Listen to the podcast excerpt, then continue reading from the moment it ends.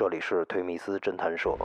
呃，这个人呢是一个系列抢劫、强奸的团伙的主犯，这嫌疑人就从这三百下来了，他没看见他，这时候枪已经拿出来了，我喊站住，警察，梆，我就鸣了一枪，太阳照着那血的颜色啊，粉红粉红的。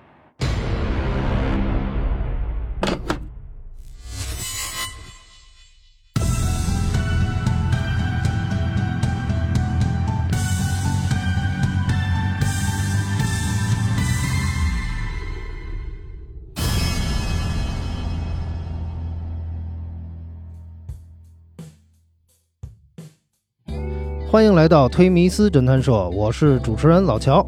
今天呢，由我跟老董一起为大家主持这期节目。今天我们请到的嘉宾是涛哥，来，涛哥跟大家打声招呼吧。大家好，大家好，我又来到这儿了啊。涛哥今天给我们分享什么样的案件呀？呃，我曾经抓过一个人，叫赵子凯。呃，这个人呢是一个系列抢劫、强奸的团伙的主犯。呃，因为当年呢，我们在重案的时候呢，是还有一项工作呢，是负责全市的侵害女性的案件的一个梳理和一个协调指导。然后我们呢会不定期的跟我们法医中心的 DNA 室保持一个良好的沟通，他们会把一些系列案件的一些 DNA 会不断的给我们拿过来。哎，呃，在那么一段时间呢，就在零四年的时候，我们筛选出来这么一串这个。呃，专门拦路抢劫、强奸的一串案件。呃，大概的情况呢，就是，呃，在丰台、海淀，还有这个朝阳靠南部的地区的，陆续发生了那么四五起。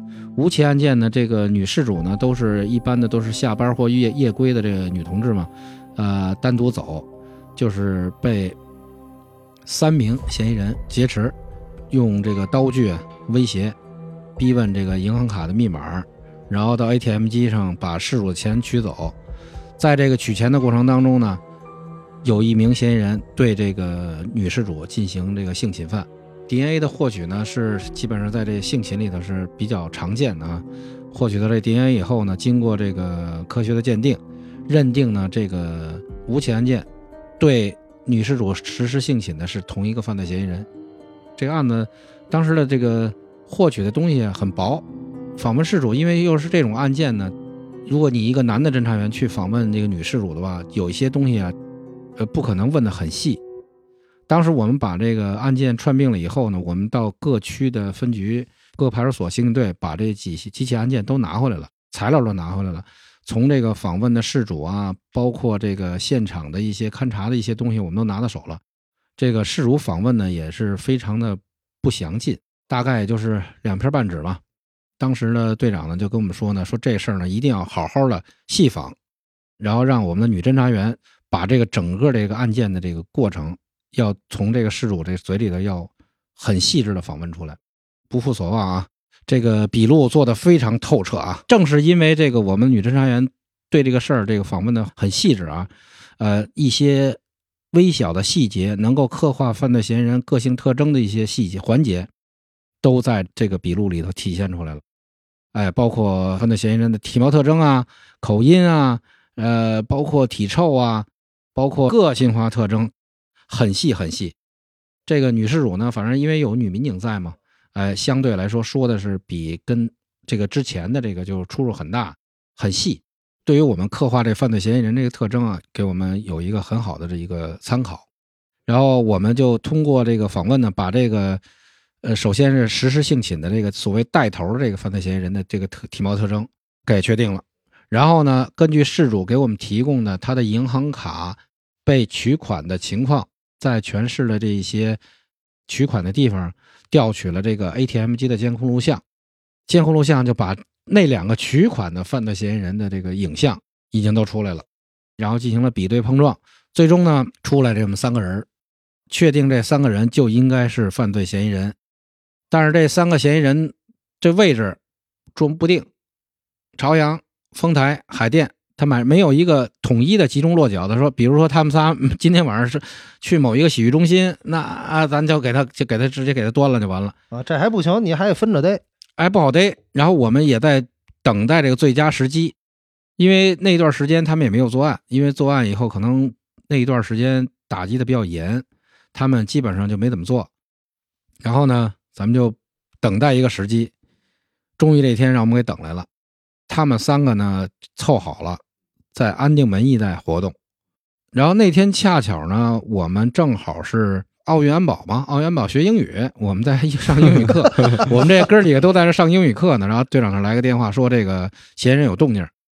当时为了抓他们，我们提前把枪领出来了，背着枪去上英语课，给 给老师吓一跳，说你怎么还带着带着枪来？这拿的什么枪啊？五四啊，我们因为有枪，赶紧得赶紧去，一怕他对方又又有刀嘛，有刀你再什么都不带带的，真的有无谓的伤亡不知道。我们就往那儿赶，从雅运村赶到安定门。但是赶到安定门的时候呢，我们那个带队领导呢已经下令开始抓人了，没等我们啊，已经动了。动的呢就是稍微的早了一点点没等这仨都聚在一块儿，因为我们只知道这个两个人的相貌，第三个人主犯不知道主犯不知道，他比较贼，他当时看见那俩人了，他没过去。然后在一在一愣神儿的功夫，被我们队的那几个侦查员给摁了，这小子就慌了。他当时应该在公交车站，他刚下公交车，他看见那俩那俩小子在马路边上待着呢，他看见了，在公交车上他看见他了，还没过去呢，这边我们这人上去了，就动早了。我们赶到现场的时候，这两个嫌疑人已经给摁在地上了，但是那个主犯就跑了，他上了公交车了，直接就奔奔南走了，奔北京站走了。我们当时拦拦了好几辆公交车都没有，然后这边赶紧让这边家里头赶紧突审这两个嫌疑人，问这带头这人叫什么是谁，也说不太清楚，说就是就知道外号，就是就是哎就是老叫什么赵六，完了，主犯跑了，抓俩虾米，然后马上做这个 DNA 认定啊，呃，确实不是这俩，但是这俩呢也说不上来那个人的真实身份，只是说是唐山人。没办法，这个也得把他赶紧得把他给抓了吧。不知道哪儿，咱先往唐山走吧。我们就迂回着往唐山走。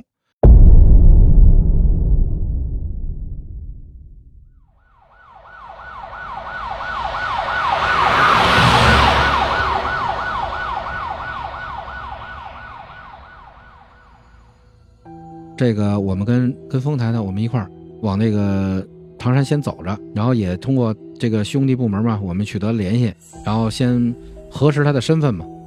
通过核实呢，这个也根据这嫌疑人供述呢，这小子是河北唐山滦南的一个村里的农民，叫赵子凯。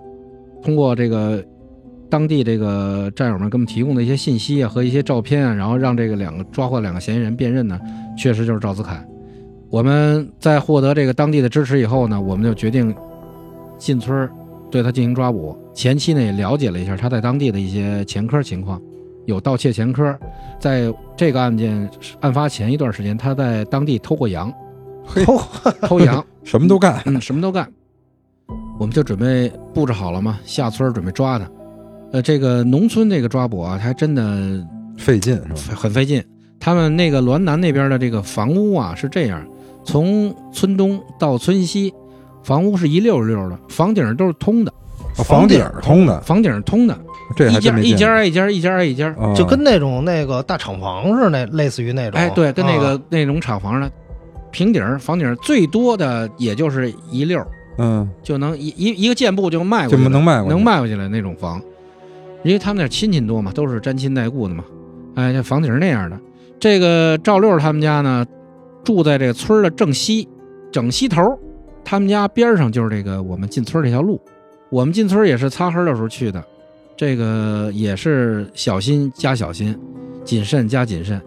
但是还是没想到，赵六那天肚子不太舒服，出来上厕所来了。那个农村的那个厕所你也知道是那种熟界墙，它透风啊，透亮啊。他在那上厕所，他看见村外边进了一伙人，生人进村就不对，这有心里有事的人他打鼓啊。他们家呢是边上那有一个大梯子，直接就能上房。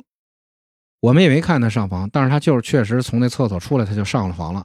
上了房了，他就往村东跑，跑了一段距离，然后他就跳到他们同学的一个院儿家里院里去了。那家没人。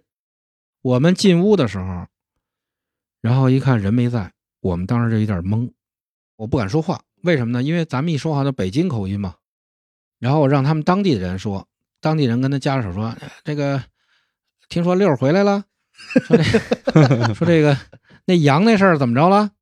哎，然后呢，就打了一个岔，我们就迅速的从那个现现场退出来了。头一回出去抓人没抓回来，这个铩羽而归。回来之后，这领导也也确实也安慰我们半天，说这个东西，说咱就还是捕捉战机吧。但是咱自己觉得嘛，这个好，心里别扭。对，大鱼跑了，弄俩虾米。过了有十天，十天到十五天，然后也发现他跟北京的其他人有联系，布口对吧，基本上都在单位住嘛，把。早上起来把枪借出来，然后往枕头底下那儿一搁，就等着他呢，就等着他来了，等他来了。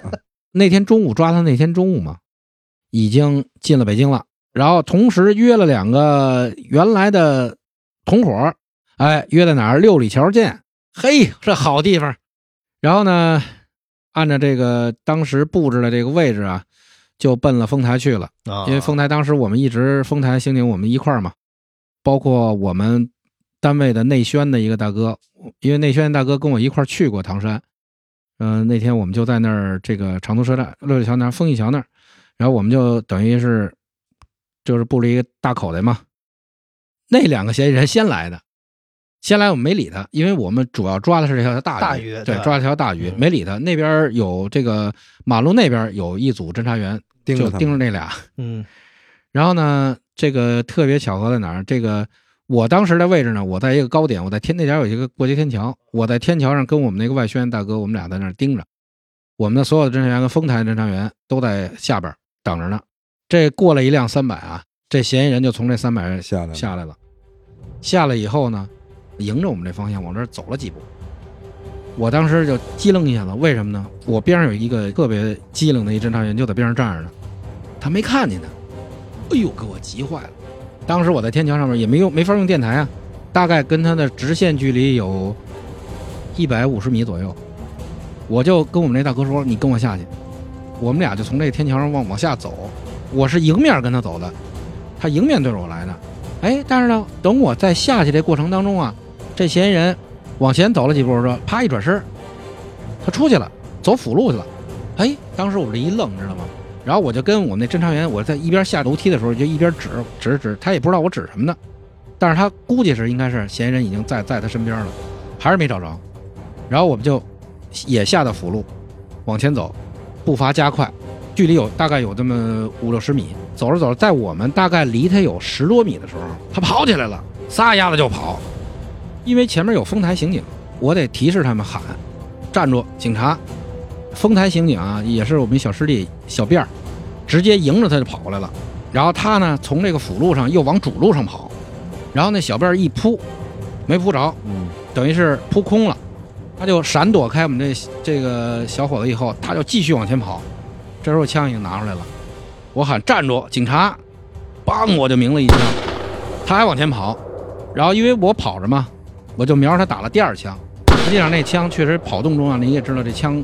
这个姿态不好控制，我眼瞅着那个在他屁股后边打了一大火球，轰一下，就打地下了，是吧？打地上了，他仍然在跑，因为我开枪的时候前面没有人，我就站在那儿了，我就还是抬了一下枪口，拿手瞄了一下，端了一下，打了他第三枪，第三枪，第三枪，第三枪，然后我眼瞅着他跑动的过程当中，因为我搞体育的嘛，能看跑动过程当中，突然他那个腿一歪。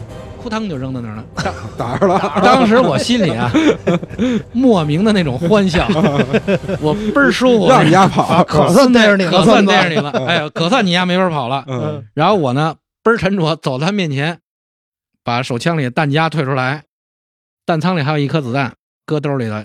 然后呢，我们那外宣那大哥等于全程的过来，大哥说打着打打哪了？我说打腿了。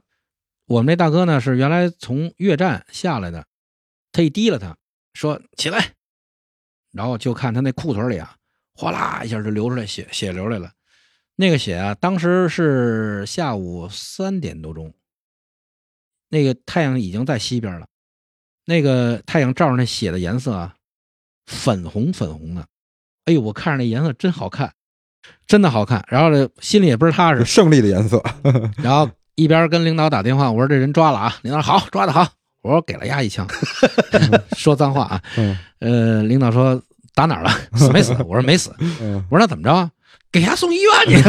我说对对对对，忘了。嗯然后让我们那个同事打幺二零，给这嫌疑人提了起来，一看完一一下一流血，大哥说了，这个动脉，嗯，哎呦，打动动脉，动脉血，他直接把这小子的皮带蹬下来了，直接缠上去大腿根儿那儿咔嚓一下拿皮带给系系上了，因为他毕竟战场下过，他有经验。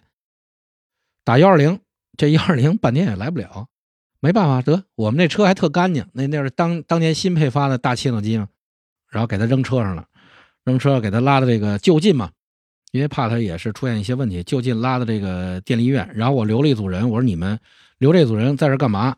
首先看看这有没有跳弹伤着别人，哎，如果有，也赶紧组织大家去医院，呃，看看有没有这个伤着其他人。因为我我开枪的时候我有挺有把握的，因为打的我觉得肯定不会伤着别人。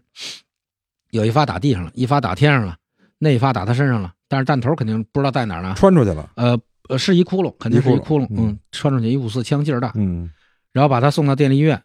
送到电力医院的时候呢，他就是有点这种，失血性的那个，嗯，稍微的他就是不怎么动活了。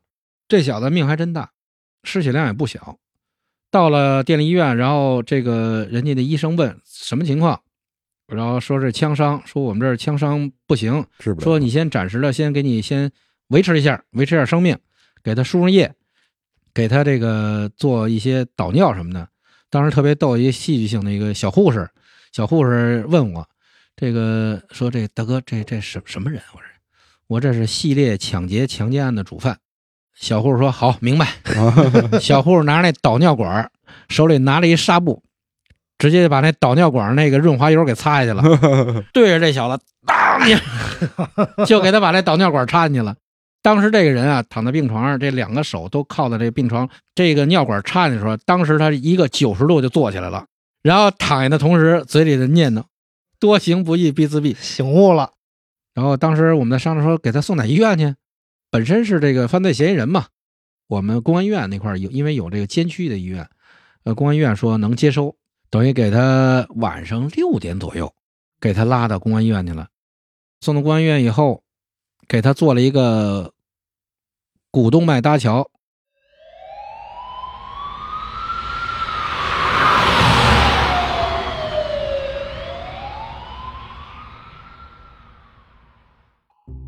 后来对他开展讯问嘛，他始终是拒绝认罪。然后这个第一次去的时候呢，这个主主管的医生跟我说呢，说这个手术做的还可以，但是他这个指尖啊，小脚的这指尖啊，有部分地儿发黑坏死了说下一步可能得把他这个这个脚尖儿要要要截肢。然后我呢，当时他不是不认罪吗？我说行，我说你可以不说啊，我说你到时候你那脚我让给你锯了。结果我说完没两天，脚尖儿锯了，还得接着去问他去啊，还是不认，就死硬，你知道吗？